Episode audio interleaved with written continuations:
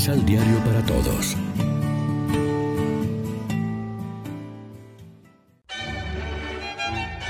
Proclamación del Santo Evangelio de nuestro Señor Jesucristo, según San Lucas.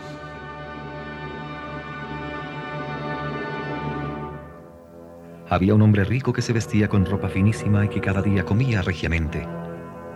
Había también un pobre llamado Lázaro, todo cubierto de llagas, que se tendía a la puerta del rico y que sentía ganas de llenarse con lo que caía de la mesa del rico, y hasta los perros venían a lamerle las llagas. Pues bien, murió el pobre y fue llevado por los ángeles hasta el cielo cerca de Abraham. Murió también el rico y lo sepultaron. Estando en el infierno, en medio de tormentos, el rico levanta los ojos y ve de lejos a Abraham y a Lázaro cerca de él.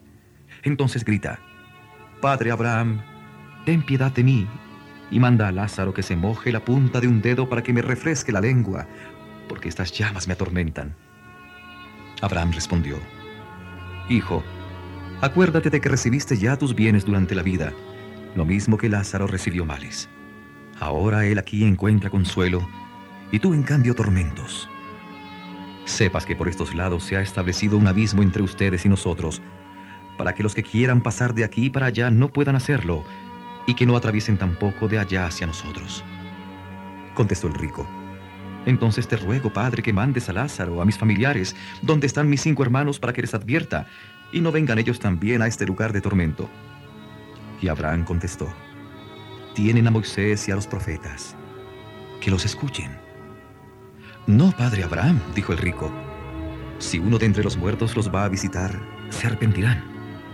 Pero Abraham le dijo, si no escuchan a Moisés y a los profetas, aunque resucite uno de entre los muertos, no le creerán.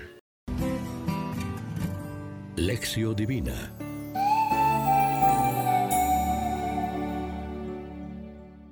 Amigos, ¿qué tal? Hoy es jueves 29 de febrero y a esta hora, como siempre, nos alimentamos con el pan de la palabra. El camino cuaresmal revela cómo la auténtica esperanza del ser humano se fundamenta en la capacidad de ir más allá de la insoportable presión que ejerce la búsqueda del máximo bienestar en el presente, en abrirse a un futuro mejor, trascendente y lleno de consuelo. La esperanza cristiana transforma al ser humano porque le muestra mayores y nuevas posibilidades. Ella llama y dispone a salir de sí mismo y a existir desde el amor en un mundo en el cual cabe el otro, tiene espacio, es acogido y solidariamente protegido. La esperanza cristiana impulsa al creyente hacia un mundo nuevo, abre al futuro, sin dejar de vivir el presente aquí y ahora, la comunión de bienes.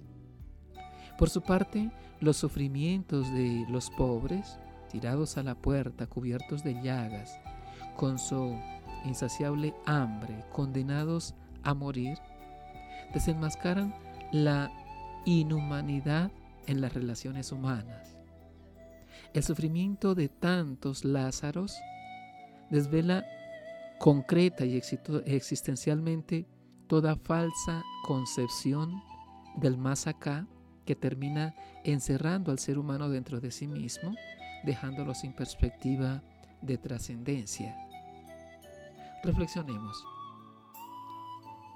¿Cómo y qué signos hacen visible nuestra necesidad de anunciar y testimoniar con acciones concretas la palabra de Dios a los que padecen sufrimiento físico, psicológico o espiritual?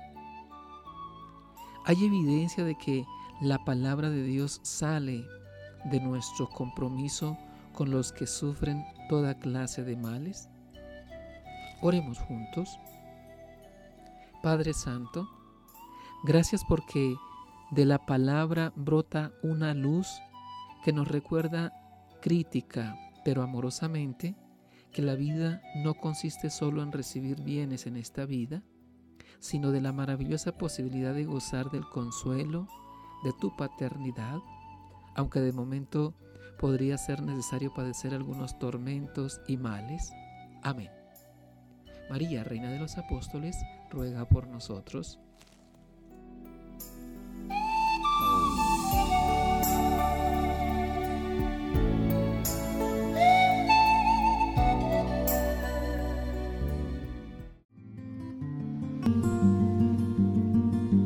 Complementa los ocho pasos de la Alexio Divina adquiriendo el emisal Pan de la Palabra en Librería San Pablo o distribuidores.